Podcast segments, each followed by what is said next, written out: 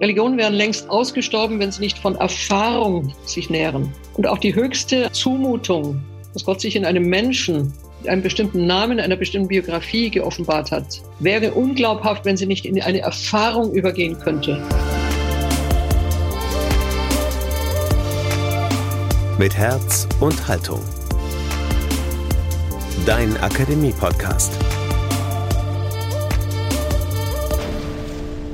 Weiter geht's in unserer Reihe Das Unsagbare. Heute die theologische Perspektive des Unsagbaren, beleuchtet von der Religionsphilosophin Hanna-Barbara Gerl-Falkowitz. Ihr hört den Podcast aus der Katholischen Akademie im Bistum Dresden-Meißen mit Daniel Heinze. Hallo. Heute gibt's hier bei uns den dritten Mitschnitt aus der Reihe Das Unsagbare des politischen Bildungsforums Sachsen der Konrad-Adenauer-Stiftung. Am 11. Mai ging es da um die theologische Perspektive des Unsagbaren. Und auch diesen Vortrag dürfen wir euch hier im Podcast präsentieren.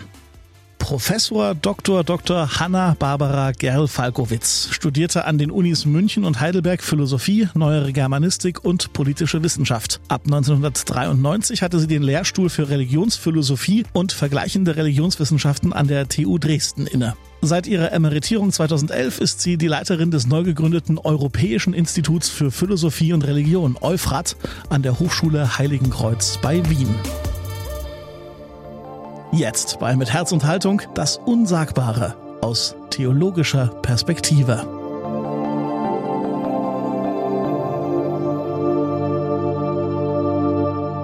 Die Frage, kann man das Göttliche beschreiben? Ist es erlaubt, den Schleier zu lüften? Die Eingangsthese ist sehr einfach. Es ist allen Religionen gemeinsam, sonst wären sie keine Religionen, von einem Ewigen zu sprechen, aus dem das Leben stammt und in den es auch, in das es wieder mündet. Leben ist eigentlich nur Durchgang des immer Lebendigen. Franz Kafka schrieb in seinen Tagebüchern, es ist sehr gut denkbar, dass die Herrlichkeit des Lebens um jeden und immer in ihrer ganzen Fülle bereit liegt, aber verhängt in der Tiefe, unsichtbar sehr weit. Aber sie liegt dort nicht feindselig, nicht widerwillig, nicht taub. Ruft man sie mit dem richtigen Wort, beim richtigen Namen, dann kommt sie. Soweit Franz Kafka. Aber was ist der richtige Name? Was ist das Ewige, aus dem das Leben stammt? Religionen gehen selbstverständlich von einer Macht aus, die in der Welt wirkt. Wir werfen einen Blick auf die frühesten, die magischen Religionen. Allerdings, das immer nur Blicke. Wir können heute nicht sehr stark vertiefen, aber immerhin, die, die Kennzeichen werden wohl gesetzt. In diesen magischen Religionen wird Macht und Magie zusammengedacht. Das heißt, wer den Namen eines Dinges kennt, hat Macht darüber und kann es damit auch beschwören. So ja auch noch in unseren Märchen. Religiös gesehen gibt es Namen von Mächten, die man nicht ungestraft nennen kann. Das heißt, man kann sie nur im Raum von Ritualen abrufen, also nicht privat gewissermaßen. Aber Rituale, in denen sie beschworen oder auch ferngehalten werden. Und äh, noch einmal zum Schleier. Wer den Schleier der ISIS lüftet, vorwitzig, also außerhalb des Rituals, außerhalb der gesicherten des sicherten Zugriffs der Gemeinde, der muss sterben. Also hier gibt es keine individuellen Begegnungen. Die Mächte schlagen dann auch zurück. Religiöse Sprache benennt den Ursprung der Welt von der Sichtbarkeit her. Deswegen gibt es die positiven Bilder des göttlichen Ursprungs. Wir nennen sie die aitiologischen Mythen. Das heißt also die Ursprungsmythen. Und sie kleiden das Göttliche in vorstellbare Namen. Das heißt also auch Bilder, die von Begriffen repräsentiert werden. Der göttliche Sturm, Feuer, das Weltmeer, der Vulkanausbruch, der Berg, Tiere, vor allem in Ägypten zum Beispiel, können Götter repräsentieren. Aber sie werden auch menschlich vorgestellt, als Töpfer, Werkmeister, als weiblicher Schoß. Das heißt, wir stellen dann die Götter von ihrem Werk her vor. Sie sind von ihrem Werk, von der Tatsache der weltlichen Mächte her lesbar. Aber es gibt auch weniger bildkräftige Ausdrücke ein und alles, wesentlich unvorstellbar, der Ursprung, der Anfang, Grund, Leere, Licht, das Weiße, die Weite, aber auch das Schwarze. Das heißt, wir sind wesentlich bereits bei namenlosen Namen, bei einem anfangslosen Anfang, bei einem ewigen, nicht zeitlichen Beginn. Oder jetzt zusammengefasst schon sehr stark in einem Begriff, den wir uns nochmal vornehmen, ein Nichts. Die Gottheit ist ein Nichts von allem.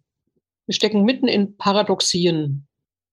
Ich setze noch eines drauf. In reflektierten Religionen, so später im Judentum, sind es aber nicht einfach nur die Mächte der Welt, die abgebildet werden, auch nicht einfach nur das Lehre, sondern Welt selbst, die ja diesen Bildgrund für das Göttliche geben könnte, ist ja bereits nicht mehr göttlich.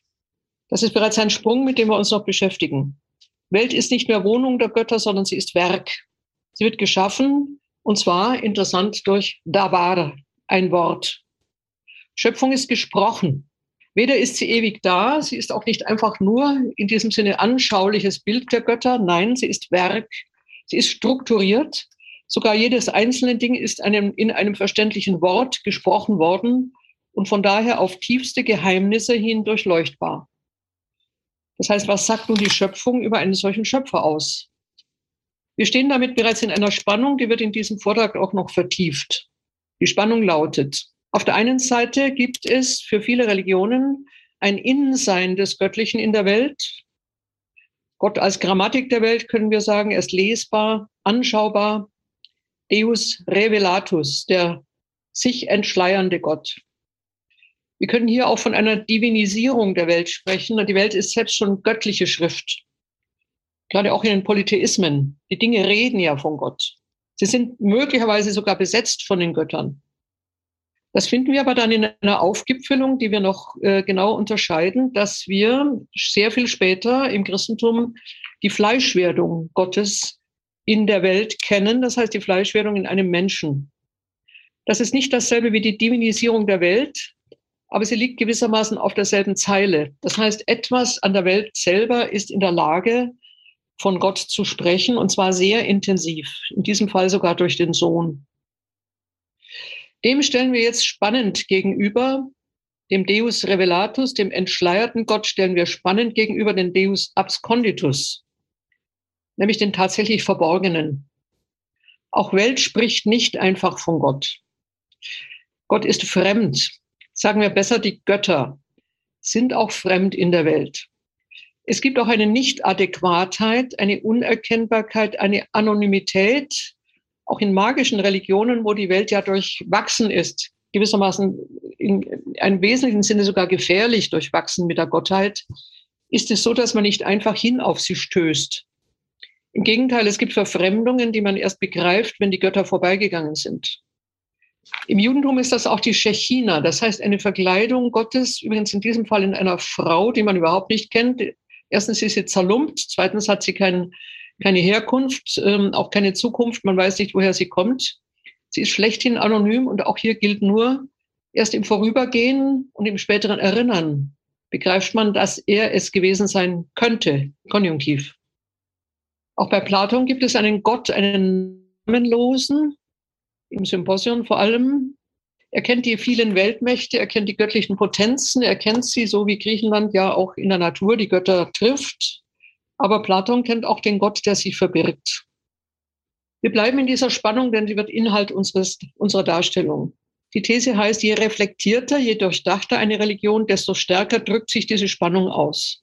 Benennbarkeit, Namen, abgelesen aus der Welt, aus dem Werk der Götter, auf der anderen Seite aber Namenlosigkeit des Göttlichen. Und diese Spannung ist zum Beispiel außerordentlich stark in den indischen Religionen. Ich nenne hier nur die beiden, Hinduismus. Es gibt viele Hinduismen. Gut. Und dann Buddhismus als Weiterentwicklung dieses Hinduismus im Sinne einer gewissen Lösung. Die beiden genannten Großtraditionen trennen zwischen der Sichtbarkeit und Fülle der Welt als dem Schleier auch dem Schein des Göttlichen. Es gibt so eine Art Abglanz, es gibt so eine Art Widerspiegelung. Sie heißt Maya, M-A-Y-A. Das heißt, wir sehen schon innerhalb dieser Welt bestimmte gleichsam spiegelnde Bilder, aber auf der anderen Seite in einem ziemlich scharfen Dualismus den göttlichen unnennbaren Ursprung, der sich aber verbirgt. In der Maya haben wir gewissermaßen nur ferne eine Art Luftblase, eine Art Seifenblasenabbildung, die aber dem göttlichen Ursprung nicht entspricht, nicht wirklich entspricht. Also Indien lebt aus diesem scharfen Dualismus. Schwieriger dann, aber in derselben Spannung nochmal weitergedacht wird es mit Israel. Israel verschärft die Spannung und tritt in eine theologische Debatte darüber ein, legt aber eine andere Lösung vor als die indischen, Traditionen. Wie weit zeigt sich nämlich der Schöpfer in seinen geschaffenen Dingen? Schon die Tatsache, dass er sie geschaffen hat, äh, spricht ja die Verwandtschaft aus. Darin ist er also auch benennbar. Aber wie weit wird er eben auch nicht identisch mit ihnen? Wie tief geht die Trennung zwischen Schöpfung und Schöpfer? So ist das Tetragramm, der vierbuchstabige Name Yahwehs, den ich jetzt ausspreche, sozusagen wissenschaftlich ausspreche, den aber der religiöse Jude nicht ausspricht. So ist das Tetragramm, die vier Buchstaben, in diesem Sinne ein Behälter aller Geheimnisse Gottes und es darf nicht ausgesprochen werden.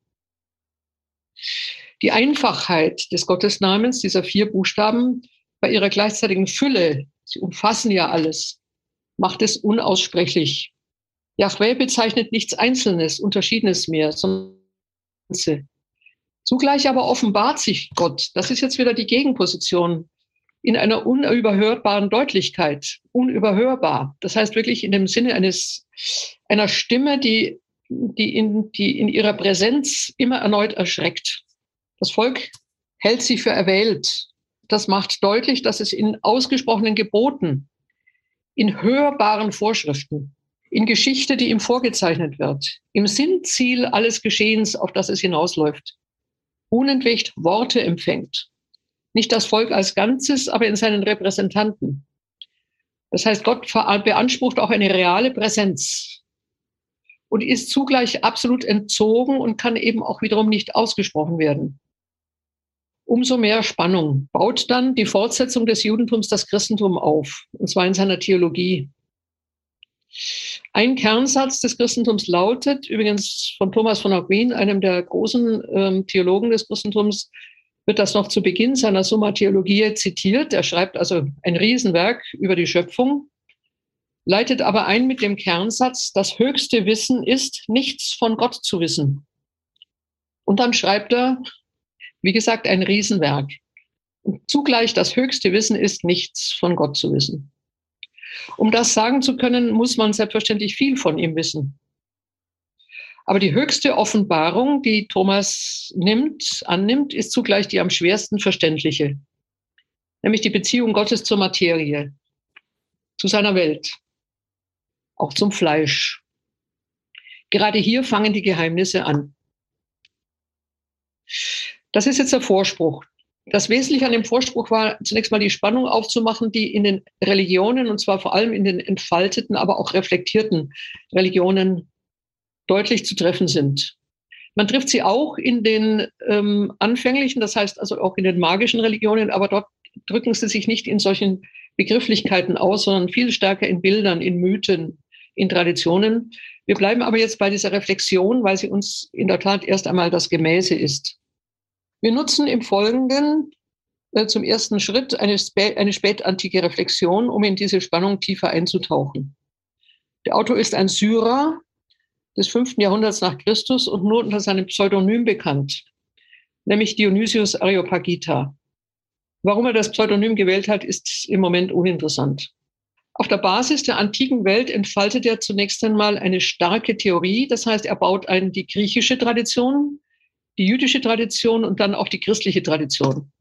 Wir haben also eine Zusammenschau der spätantiken ähm, hauptsächlichen Traditionen der vorderorientalischen Welt und dann auch der griechischen Welt. Dionysius Areopagita, wir nennen ihn jetzt im Folgenden einfach Dionysius, entwickelt nun Stufen der Gottesaussage, und zwar soweit, sowohl von der Seite des Menschen her als auch von der Seite Gottes her. Werde ich gleich noch unterscheiden. Und diese Stufen der menschlichen Aussage haben eine unterschiedliche Wertigkeit. Sie können aber auch unterschiedlich misslingen. Wir nehmen zunächst mal die beiden ersten Unterscheidungen, die positive Theologie, also das positive oder auch bei ihm symbolische Sprechen von Gott. Und dann die negative Theologie, also die verneinende Theologie, als die hauptsächlichen Weisen einer Näherung an Gott. Zitiere, je höher die Erkenntnis ist, desto dunkler und geheimnisvoller wird sie, desto weniger ist es möglich, sie in Worte zu fassen. Der Aufstieg zu Gott ist ein Aufstieg ins Dunkel und Schweigen. Bevor wir aber aufsteigen, beginnen wir mit der positiven Theologie. Sie hat viele Worte. Warum? Sie nutzt die Vielfalt des Kreatürlichen und nutzt sie als Leiter. Sie benennt die Unterschiede, die uns sinnlich gegenwärtig sind. Und so eigenartig es klingt, ist diese Theologie wenig schwierig. Wir gehen einfach zunächst mal aus, selbstverständlich, das ist Usus der alten Traditionen, dass die Welt oder genauer genommen auch die Schöpfung von ihrem Urheber spricht. Das heißt, in der Sinnenwelt und über die Verwandtschaft des vielfältig Geschaffenen kann man sich vorarbeiten zu dem in sich selbigen. Wir können also wie auf einer Leiter hochsteigen. Das hat den methodischen Vorzug der Anschaulichkeit und die Schöpfung selber spricht ja in ihren Geschöpfen. Diese Symbole sind übrigens reizvoll, weil sie den unseren, die wir gewohnt sind, eigentlich nicht mehr entsprechen. Ich nenne einmal zwei. Das Feuer zum Beispiel eine Darstellung der Weisheit, und zwar Weisheit eben nicht das Abgeklärte, das Fernhaltende oder das Enthobene, sondern Feuer als das tatsächlich das Herzerfassende, das Brennende, das Betreffende. Oder ein zweites Symbol, das äh, ganz reizvoll aus der Wirklichkeit genommen ist, Gott ist wie ein Honigtopf. Er schmeckt süß. Also im Ganzen etwas, was uns nährt, aber nicht nur nährt, sondern eben auch in eine bestimmte Ekstase versetzt, die Ekstase der Süßigkeit.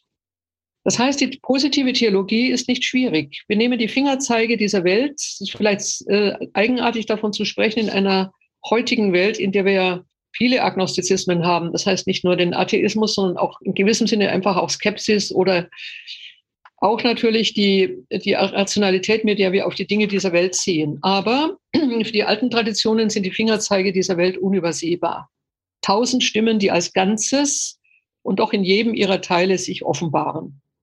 Nochmal ein Ausdruck von Dionysius. Die Welt mit allem, was sie offenbart und was sie verbirgt, weist doch immer noch auf den, durch den sie sich geheimnisvoll darstellt. Das sind so diese klassischen großen Überzeugungen dieser Zeit. Aber wenn wir dabei stehen bleiben würden, wären wir natürlich naiv und Dionysius, wie überhaupt diese Tradition, gerade des alten Orients, ist keineswegs naiv. Denn die Bilder sind zugleich unscharf und missverständlich. Sie geben nur auf einen ersten Blick eine Antwort. Vielmehr wird es nun wichtig, auf den zweiten Blick das Urbild umso dringlicher herauszuarbeiten, denn natürlich ist der Honigtopf nicht einfach in eine Anschauung Gottes. Deswegen gehen wir über in die Negation, in eine unglaubliche Anspannung des Geistes. Ein Zitat nochmal von Dionysios. Je einfacher der Gegenstand ist, und er ist umso einfacher, je geistiger er ist, desto mehr kann er mit einem Blick umspannt werden, mit einem geistigen Blick, zu dem sich der Geist kraftvoller zusammenfassen muss als bei der Betrachtung der Sinnenwelt. Desto mehr muss er mit kurzen Worten sagen. Negative Theologie wird also wortarm. Sie verzichtet auf den Honigtopf. Aber was kann sie dann? Sie kann im Grunde nur Nein sagen. Sie setzt Abstand zwischen Gott und Schöpfung, um auf jeder Stufe festzustellen, dass der Schöpfer nicht zu finden ist. Das heißt, äußerlich gesehen betreibt sie das Geschäft der Entleerung, der Verarmung. Das Feuer brennt dann eben nicht mehr. Wie soll man da ergriffen werden? Sie hat zwar die ganze Anstrengung der positiven Worthaftigkeit einzubegreifen, aber sie muss durch den Ernst und die Geduld des Negativen hindurch. Und die schwierigste Stufe ist die letztmögliche. Und wir rühren hier mit Dionysios, dem Syrer, natürlich auch an die indischen Traditionen, die Ähnliches versuchen. Die Negation, die Verneinung aller der sinnlichen Beispiele muss schließlich sich selbst aufheben.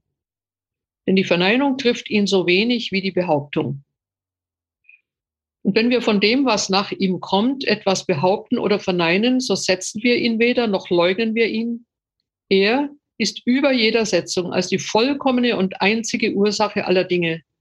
Er ist über jeder Verneinung als die Überlegenheit des über allem einfach abgelösten. Er ist jenseits von allem. Soweit die theologische Reflexion.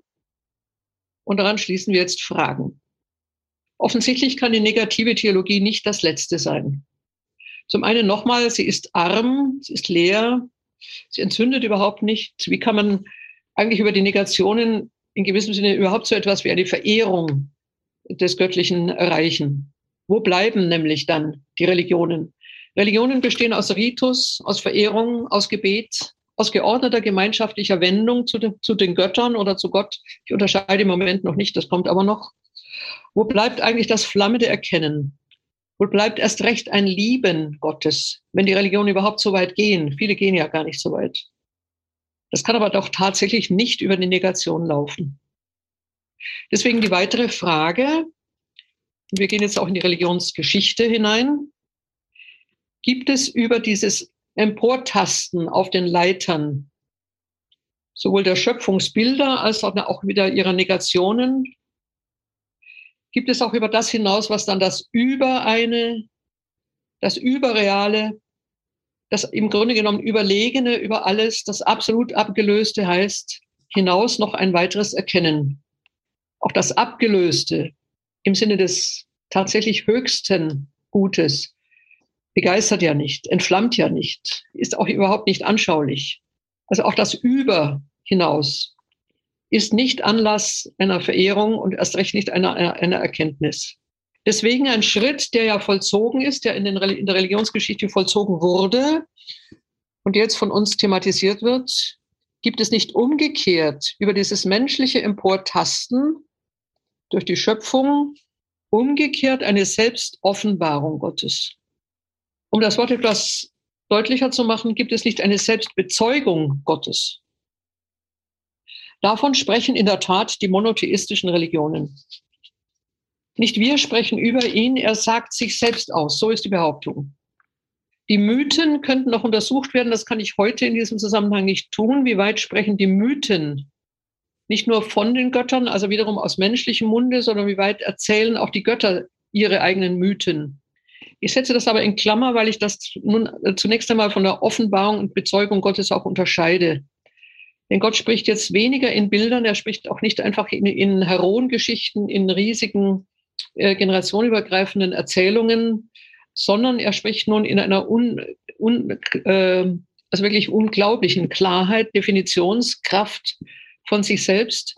Und er offenbart sich nun in der Tat in Fakten, nicht nur in Geschichten, sondern eben auch im Tun. In Klammer auch hier nochmal kurz gesagt, aber dann geht es los. Wir kennen, nennen heute meistens drei monotheistische Religionen, nämlich Judentum als die Wurzel, äh, dann das Christentum als die Schwesterreligion oder die, die Tochterreligion genauer gesagt und letztlich den Islam. Ich mache hier aber die Klammer zu, weil wir uns grundsätzlich jetzt erst einmal um die Struktur dieser monotheistischen Religionen bekümmern. Es gibt übrigens auch mehr als die drei genannten, aber das ist alles im Moment jetzt nicht mein Thema. Die Frage ist, kann sich Gott selbst bezeugen? Wie wird das behauptet und wie kann das überhaupt nachgewiesen werden? Die These lautet, nicht nur die Schöpfung oder auch die Welt im allgemeineren Sinne, sondern auch tatsächlich Bücher, Schriften, heilige Schriften können von Gott zeugen und zwar nicht nur im Sinne der Erzählung über ihn, sondern seiner Selbsterzählung. Solcher Bücher gibt es viele und sie sind nicht nur additiv gemeint, sie sind auch durchaus konkurrierend, heilige Schriften. In Indien sind es die Veden, die Upanishaden, in China das Tao. Den Koran habe ich schon mit dem Islam ernannt, genannt. Und wir stellen die Frage, stellen Sie aber erst am Ende noch einmal sinnvoll, sind Sie immer auch schon Selbstbezeugung des Schöpfers? Sind Sie die Sprache des uranfänglichen Anfangs? Oder mischen sich da hinein auch menschliche Komponenten?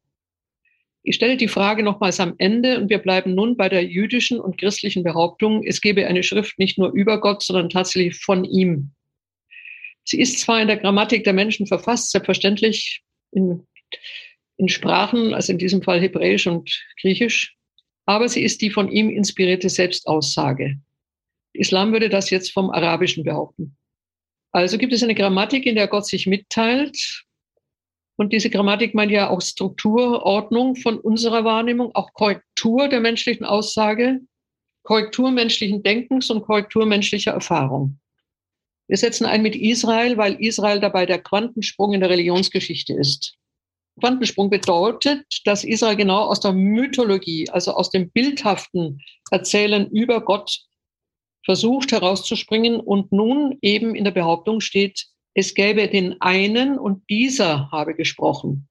Und es sei mühsam gewesen für die, die, die es hörten, die Propheten, auch die Urväter, dieses Sprechen Gottes überhaupt in einer Sprache festzuhalten, in der es mitteilbar sei.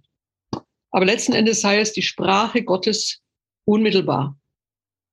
Welcher Erkenntnissprung wird hier behauptet? Immer neue Worte finden die Schreiber, die Priester oder die Propheten für die Erkenntnis, dass Gott nicht nur in den Naturabläufen spricht, seines Frühlingsregen oder Herbsternte, dass er aber auch nicht in dem ihm gebauten Tempel festzumachen ist, sondern dass er kommt und geht. Und auch in seinem Gehen oder seinem Kommen ist sein Antlitz zu groß für einen Tempelraum. Wir sind also zunächst einmal bei der Mitteilung auch noch dieser Verborgenheit. Jesaja 45, du bist ein verborgener Gott, du Gott Israels, du der Heiland. Jeremia, bin ich nur ein Gott, der nahe ist, spricht der Herr, bin ich nicht viel mehr ein Gott von ferne her.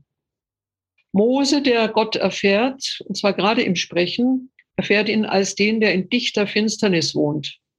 Wer ihn sieht, muss sterben. Deswegen geht Mose mit verhülltem Antlitz auf den Berg. Nun gibt es eine hervorragende Stelle im Alten Testament, also in der jüdischen Torah, wo dieses Kommen, Gehen, sich verhüllen und nicht wirklich sichtbar werden, dennoch herausgefordert und noch einmal umgeschrieben wird. Hier beginnt die erste ganz große Spannung.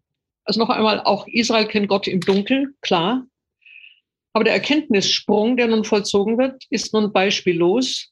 Und diese hervorragende Stelle steht im programmatischen ersten Schöpfungsbericht gleich auf der ersten, auf den ersten Seiten des Alten Testaments. Der Ausdruck ist uns geläufiger, wird aber meistens unterschätzt. Lasst uns den Menschen machen als unser Bild und Gleichnis. Der hier gebrauchte hebräische Ausdruck für Bild heißt Zelem. Z-E-L-E-M. Er ist kein einfach hebräischer Ausdruck, er ist ein vorderorientalischer Ausdruck und steht in großer Bedeutungsstabilität für das kultische Abbild des Gottes, das zum Beispiel in Mesopotamien im Innenraum der sumerischen Tempel steht. Es ist immer Zelem. Gottes Statue selber ist Zelem. Die Statue meint nicht nur ein Abbild, sondern sie ist mit der magischen Gegenwart des Gottes aufgeladen. Der Gott wohnt wirklich dort. Deswegen ist der Innenraum unzugänglich. In die Tempel geht man nicht einfach. Aber es gibt eine Reihe von rituellen Türöffnungen, durch die man das Numen, also diese eher apersonale Gottheit, also diese, die Macht, die Potenz des Gottes aus der Ferne sehen kann. Auch ihn direkt zu sehen wäre auch hier wieder tödlich. Aber es gibt nun eine rituelle Ausnahme, spezifisch nun in Babylon, wo man Selem, also die Gottesstatue, einmal im Frühjahr und einmal im Herbst durch Babylon führt, dort dem rituellen Zweikampf äh, mit den Gegenmächten aussetzt, das Leben kämpft hier immer mit Chaos und Tod und der rituelle Sieg bringt dann dem neuen Jahr Segen und Fruchtbarkeit. Israel, das zu dieser Zeit in Babylon weilt, übernimmt den Ausdruck Zelem und schreibt ihn um. Und das ist dieser Sprung, von dem ich rede. Das ist der Quantensprung. Wir kennen auf der einen Seite Israels Gottesbilderverbot. Es darf keine Abbilder Gottes machen, aber, aber eigentlich nie bedacht, obwohl es wirklich in die Augen springt. Gott selber schafft seine eigene Statue. Der lebendige Mensch ist die Statue Gottes. Der lebendige Mensch ist aufgeladen mit der Potenz Gottes. Der lebendige Mensch ist Zelem Gottes, Bild und Abbild. Das ist der Grund, weswegen Israel nicht in die Tempel Babylons laufen muss. Überhaupt nicht. Da hat es nichts verloren. Es kann bleiben, wo es ist. Es dreht sich um in, im Nachbarn, in der Nachbarin ist die Sichtbarkeit Gottes abgebildet. Wenn wir vom Bilderverbot des Unzugänglichen sprechen, wenn wir vom, Aus, vom Verbot des Aussprechens des Namens Jahwes reden, ist das nur die eine Seite des Alten Testaments. Und die andere Seite erstaunlicherweise voll übersehen, voll übersehen, ist die Bildfreude Gottes. Der Mensch, indem er seinen Ort hat, indem er sichtbar ist, indem er sich auch ausspricht. Dieser Text hat übrigens überlebt bis zum heutigen Tage. Wenn man sehr weit geht, kann man auch sagen, er ist die Begründung unserer Menschenrechte, er ist die Begründung auch unseres Grundgesetzes, apropos. Die Begründung dieser Würde des Menschen, auch wenn ihr religiöser Ursprung mindestens 2500 bis 3000 Jahre alt möglicherweise vergessen ist. Aber dass Gott sich im Menschen abbildet, ist Ursprung dieser Würde. In diesem Sinn kann man nun sagen, dass Gott nicht einfach unsichtbar ist. Meine Nachbarin, ist für mich die Gottesstatue. Mein Nachbar ist für mich die Erkennbarkeit. Und von dort her ist er nicht einfach hin entzogen. Von dort her ist er übrigens auch ansprechbar. Er kann mit einem Namen benannt werden, der nun dem Geschöpf durchaus äh, angemessen ist. Und dennoch meine ich auch in dem Ausdruck Mensch oder Anima oder Seele oder wie immer ich in diesem Punkt auf den Menschen zugreife, dennoch auch zugleich die Sichtbarkeit, die Aussprechbarkeit, die in der Tat die Präsenz Gottes, Spiegel Gottes, Spiegel der Schöpfung. Trotz der Brechung durch die Erbschuld ist diese Erkenntnis zu vollziehen. Auf die Erbschuld lasse ich mich nicht ein, das ist nochmal eine, eine ganz andere Problematik.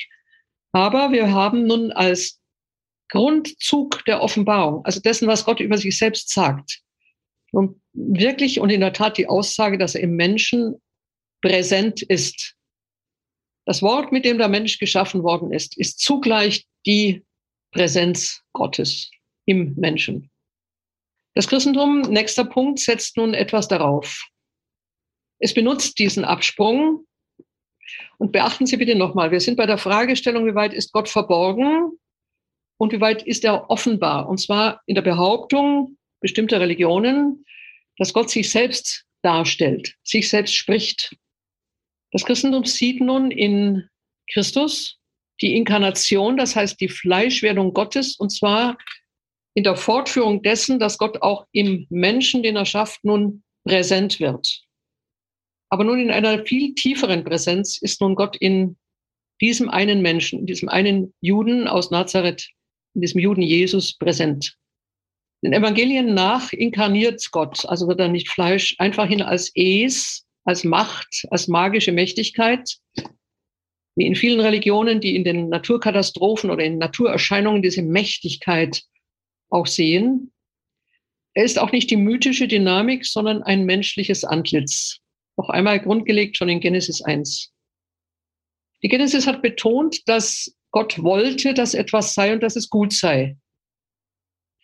Das ist aber nicht nur der Uranfang vor aller Zeit, der das will, sondern der Uranfang gibt sich selbst nochmal einen Namen in der Zeit, in einem schmalen Ausschnitt der Geschichte, in einem geografisch sehr kleinen Feld. Das ist die Herausforderung der Evangelien. Gott ist auf einer Weise überall und gleichzeitig auch nirgends. Er ist im Tempel in Jerusalem, aber gleichzeitig ist er überall sonst. Aber er ist außerdem, das ist die Zumutung, in einem Nest namens Nazareth geboren, von einer Mutter mit einem Namen. Er ist nicht von einer Philosophenschule umgeben, er ist von Fischern umgeben, er wird nach 33 Jahren hingerichtet und das alles unter dem Anspruch, Sohn zu sein, der Sohn des Höchsten. Wir haben also nicht nur einen präexistenten Logos, also den, sozusagen das Wort Gottes, mit dem er geschaffen hat, das ist der Labar schon im Alten Testament, sondern wir haben den Logos auch in der Zeit, wir haben den Unsichtbaren auch sichtbar, immer in der Behauptung der Evangelien. Wir haben eine aufleuchtende Epiphanie, das heißt also eine Erscheinung Gottes im Materiellen. Das ist ein Schritt, der in dieser Weise, wenn ich das richtig sehe, von anderen Religionen nicht vollzogen wird. Aber die Behauptung, dass der Schöpfer selbst als Teil seiner Schöpfung, und zwar als Mensch erscheint, und nicht nur vorübergehend, nicht nur für ein Abenteuer, nicht nur für Stunden, auch nicht nur für Tage, sondern im Ablauf von Empfängnis, Geburt, Hinrichtung, Tod, letzten Endes einer Auferstehung, einer sehr geheimnisvollen, ist durchaus Ausfaltung anderer Religionen, vor allem aber auch Trennung. Denn die Verbindung von Gott mit Materie ist bestenfalls, ich sage das nochmal mythisch gesehen, eine vorübergehende, aber nicht eine wirkliche biografische und auch nicht als Biografie behauptet. Wer mich sieht, sieht den Vater, so das Johannesevangelium. Johannes ist einer der vier Evangelisten, der uns am intensivsten über die letzten Reden Jesu berichtet, also auch über, die letzte, über das letzte Selbstverständnis Jesu. Paulus, wie immer sprachlich und intellektuell gewaltig, der Gesetzeslehrer, der durch eine riesige Erschütterung ging, Erschütterung also durch die Tatsache, dass er vor Damaskus niedergestreckt wurde von einer Erfahrung, die sich Jesus nennt und die er zunächst mal mit seinem Judentum überhaupt nicht vereinen kann. Aber er vereint sie dann eben doch. Paulus schreibt nach Korinth. Denn Gott, der sprach, aus Finsternis soll Licht aufleuchten, Er ist in unseren Herzen aufgeleuchtet, damit wir erleuchtet werden. Jetzt kommt der entscheidende Punkt zur Erkenntnis des göttlichen Glanzes auf dem Antlitz Christi. Erkenntnis des göttlichen Glanzes auf dem Antlitz eines Menschen. Irenäus von Lyon, das ist zweites Jahrhundert, also dritte Generation nach den Aposteln, nennt die Kunst nur das Nachschaffen eines Bildes, das der große Künstler selbst geschaffen hat, Gott der Künstler. Alle Künstler sind nur Nachahmer dieses göttlichen Schaffens. Ephrem, auch ein Syrer, fasst es in Worte, die eine lange, einen langen Streit aufhellen, nämlich den Streit der Frage, ob man Gott abbilden dürfe. Ephrem sagt, selig, der vergehen ließ die Bilder aus Stein durch sein eigenes wahres Bild. Damit ist die sogenannte unumschreibbare, das heißt also unnennbare göttliche Natur im Sohn umschreibbar geworden, nennbar geworden. Fleisch verhüllt nicht die Göttlichkeit, sondern offenbart sie. Das ist eine wichtige Behauptung, weswegen normalerweise, gerade auch in den indischen Religionen, das Fleisch eigentlich die Hülle um die Göttlichkeit ist. Eben eigentlich Maya, also Schleier. Aber hier wäre Fleisch die Offenbarung. Ich schaue, dass ich hier zu einer Konklusion komme. Das heißt, im Unterschied zur Buchoffenbarung, die Israel hat oder die auch der Koran äh, behauptet, ist trotz aller Abstammung das Christentum nicht eine Religion des Buches. Es ist eine Religion des Fleisches. Leib ist der Lieblingsweg der Gnade. So ein großer Satz übrigens äh, des Theologen Balthasar. Leib, der Lieblingsweg der Gnade. Ähm, Paulus hat das noch in das Wort gefasst, Jesus der Brief Gottes, der ins lebendige Fleisch geschrieben ist. Das sind ähm, alles Formulierungen, die im Grunde einzigartig bleiben, die wir aus anderen Traditionen nicht kennen. Das Wort hat sich zu Fleisch transformiert. Und diese Fleischlichkeit hat nicht aufgehört, sie ist zum Corpus Christi geworden, in Brot und Wein. Jetzt kommen wir dann auch in die Sakramentenlehre. Diejenigen, die Christen äh, als Christen zuhören, kennen diese Tradition, die es nicht kennen, denen sage ich es gerade. Also Corpus Christi noch einmal auch präsent in Brot und Wein in einer religiösen, in der religiösen Feier. Und nicht minder real das Corpus Christi Mysticum, das mystische, der mystische Leib Christi, das Konkretum der Kirche, der Kirchen in ihrem Plural. Leider im Plural. Das Zeugnis wäre klarer, wenn es nur eine gäbe. Aber Corpus Christi Mysticum, der Ausdruck, den Paulus verwendet. Das heißt, wir können gar nicht sagen, dass wir von Gott nichts wissen. Wir dürfen das nicht einmal sagen, für diese Tradition ist das Wissen von Gott ein fortwährendes Eintauchen in diese Geheimnisse und ein fortwährendes Belehrtwerden. Belehrt wodurch? Im Griechischen durch das Pneuma, den Geist. Trotzdem, und damit möchte ich zu meiner Schlussfolgerung kommen, sonst wäre die Sache zu einfach und damit würden sich natürlich sämtliche Fragen auftun. Ja, wenn das so ist, warum sehen wir das nicht? Warum ist das Antlitz Jesu selbst unter der Voraussetzung, dass er der Sohn sei, was er von sich selber behauptet, dennoch für die vielen unkennbar. Und selbst für die Glaubenden auch in diesem Sinne nicht einfach offen. Selbstverständlich nicht, sonst wäre die Sache ja einfach. Das heißt, treffen wir hin trotzdem auf ein neues Inkognito. Ja, die Antwort heißt ja, und damit stehen wir wieder in der klassischen großen Spannung. Auf der einen Seite also Sichtbarkeit für die alten Religionen in der Schöpfung, für die Offenbarungsreligionen in der Mitteilung Gottes selber und dann unüberbietbar in der Behauptung der Evangelien in dem Sohn, lesbar, hörbar, klar, betastbar, Fleisch, aber inkognito eben auch in der Weise, dass der Sohn gleichzeitig eine Verhüllung ist. Die Verhüllung, Jean-Paul hat das einmal ganz großartig gesagt, ist der Jude und Zimmermanns Sohn selbst. Wer ihn sieht, sieht ihn eben auch nicht als Gott. Also die Spanne zwischen der Präsenz Jesu, der, der realen Gestalt, und der Behauptung, er sei der Sohn, der Sohn Gottes, bedarf des Glaubens. Das ist nicht einfach sichtbar. Abstieg, Inkognito, Verhüllung. Wie weit kann der Glaube oder auch der Unglaube überhaupt in dieser, in dieser Spannung sich bewegen? Das ist doch die wirkliche Frage. Und dasselbe gilt ja nochmal für das, was ich gerade anführte, als die Präsenz, also die behauptete währende Präsenz in Sakramenten. Wieso sind Brot und Wein Realpräsenz dieses einen Menschen? Wieso kann man behaupten, dass sie Leib und Blut Christi seien? Das sieht man ja nicht. Und die Gläubigen, die das essen, die in ihrer Zeremonie, in ihrem Ritus Brot und Wein essen und behaupten, Leib und Blut Christi zu essen, empfinden natürlich in der Sinnlichkeit dennoch nur Brot und Wein. Da ist dann der Glaube gewissermaßen Wahnsinn, also ist die wirkliche Gegenwart Christi äh, von diesem Inkognito äh, nicht dennoch dann wiederum verdunkelt. Wie kann man zur Sichtbarkeit kommen, wenn so viel Nichtsichtbarkeit einem aufgetragen ist? Ich schließe mit dem Hinweis, den kann ich jetzt nur noch anfügen, dass es selbstverständlich eine Beglaubigung geben muss. Und zwar muss es sie geben, nicht nur für das Christentum, also für diese Rede, die ich gerade genannt habe, die also in der äußersten Entgegensetzung von Anschaulichkeit Gottes in einem Menschen und trotzdem in der, noch einmal in der Verkleidung gerade durch diesen Menschen besteht, sondern auch dahinter verborgen ja dieselbe Spannung, die durch die, sich durch die Religionen zieht. Auf der einen Seite sehen wir Werk und Wirkung Gottes mindestens in den Dingen, auf der anderen Seite den unnennbaren Namen, den man wieder nicht aussprechen darf und in dem das Ganze gefasst ist, aber weil es gefasst ist, eben auch gerade nicht gesprochen werden kann und so fort. Ich deute jetzt etwas an, was, glaube ich, entscheidend ist überhaupt für das Verstehen von Religion. Alle diese Behauptungen sind ja zunächst einmal nur Zumutungen, und wer nicht sieht, sieht auch nicht. Aber es gibt noch eine Beglaubigung. Und ich glaube, damit können wir zum Schluss kommen. Es gibt eine Beglaubigung in der Erfahrung.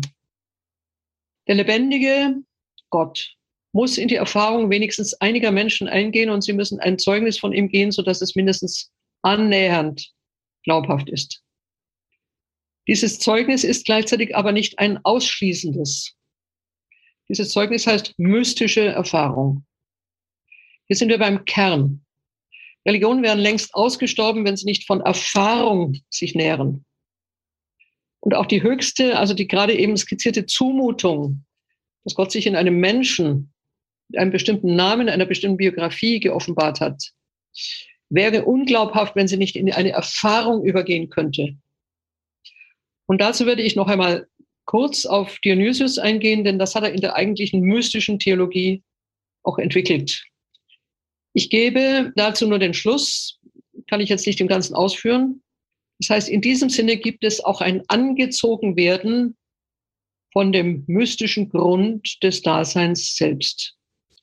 Weniger verschlüsselt, Gott selbst ist attraktiv. Auch das ist eine Behauptung.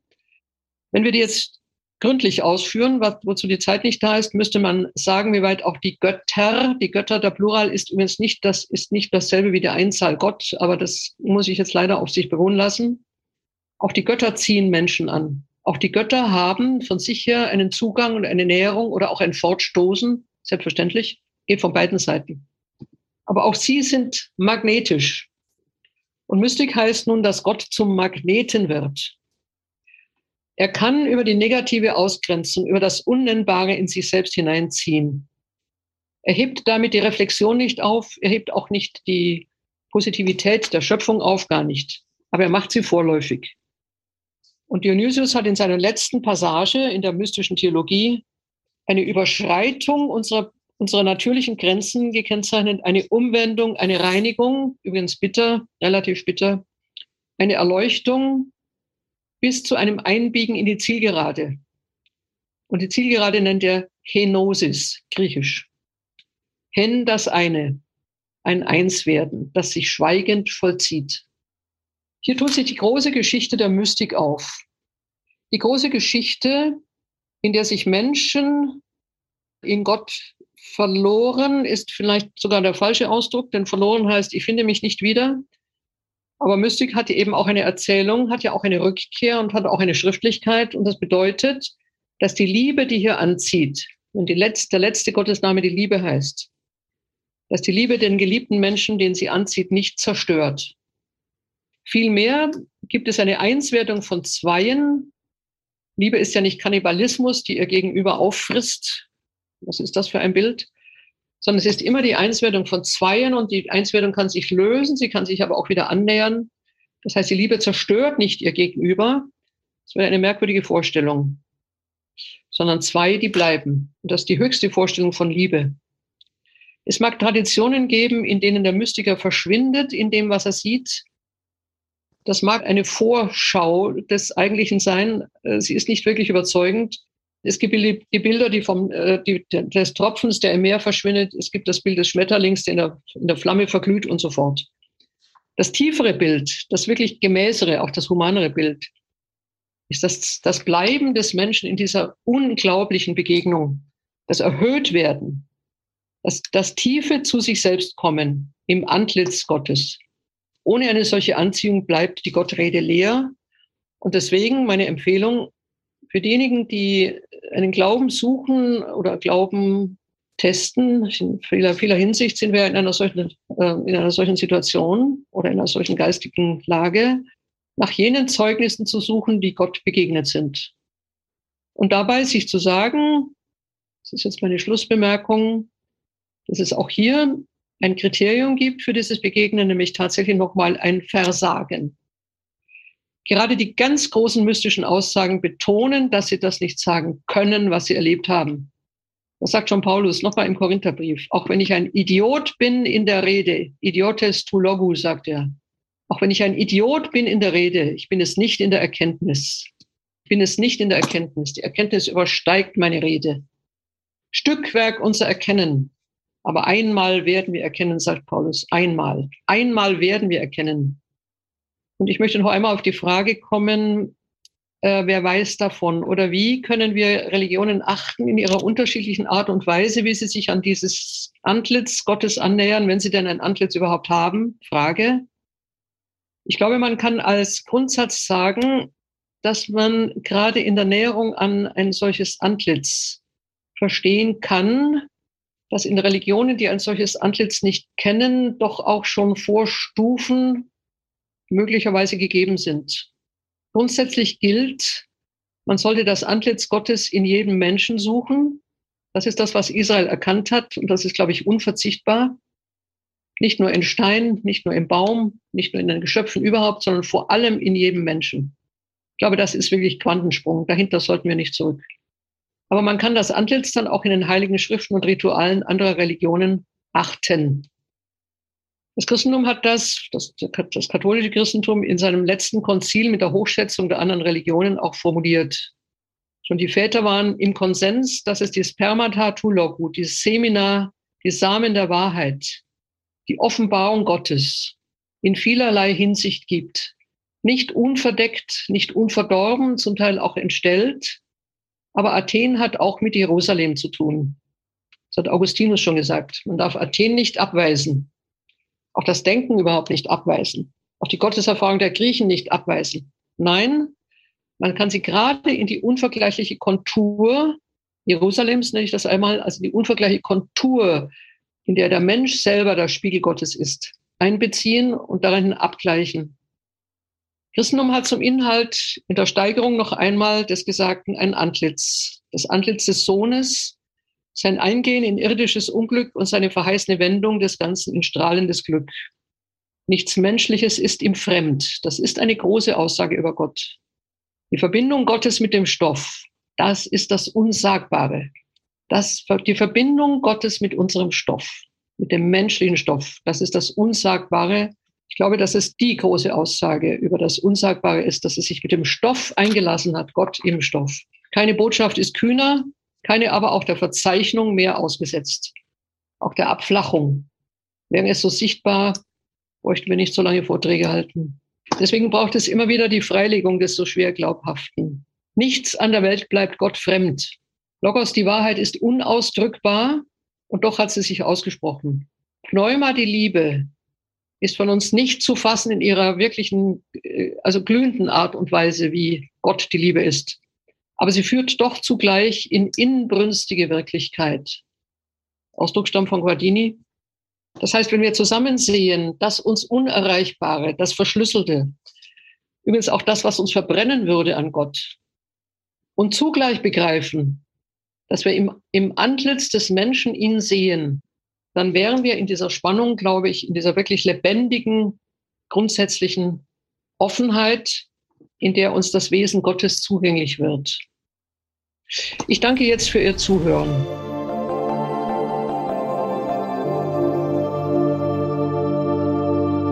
Das war Hanna-Barbara Gerl-Falkowitz über die theologische Perspektive des Unsagbaren. In Zusammenarbeit mit der Konrad-Adenauer-Stiftung stellen wir euch in diesem Sommer die Vorträge aus der Reihe Das Unsagbare als Mitschnitte nach und nach hier im Podcast zur Verfügung. Bereits erschienen sind die sprachwissenschaftliche sowie die philosophische Perspektive sowie ein einführendes Gespräch zur gesamten Reihe. Alle diese Folgen und natürlich auch alle anderen Folgen von uns gibt's im Podcast-Programm eurer Wahl.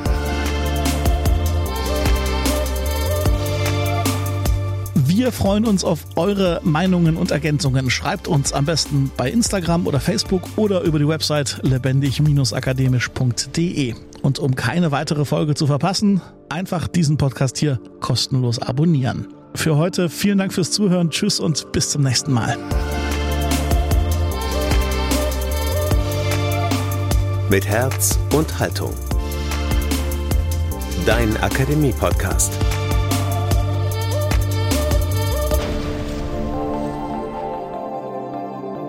Ein Angebot der Katholischen Akademie im Bistum Dresden-Meißen.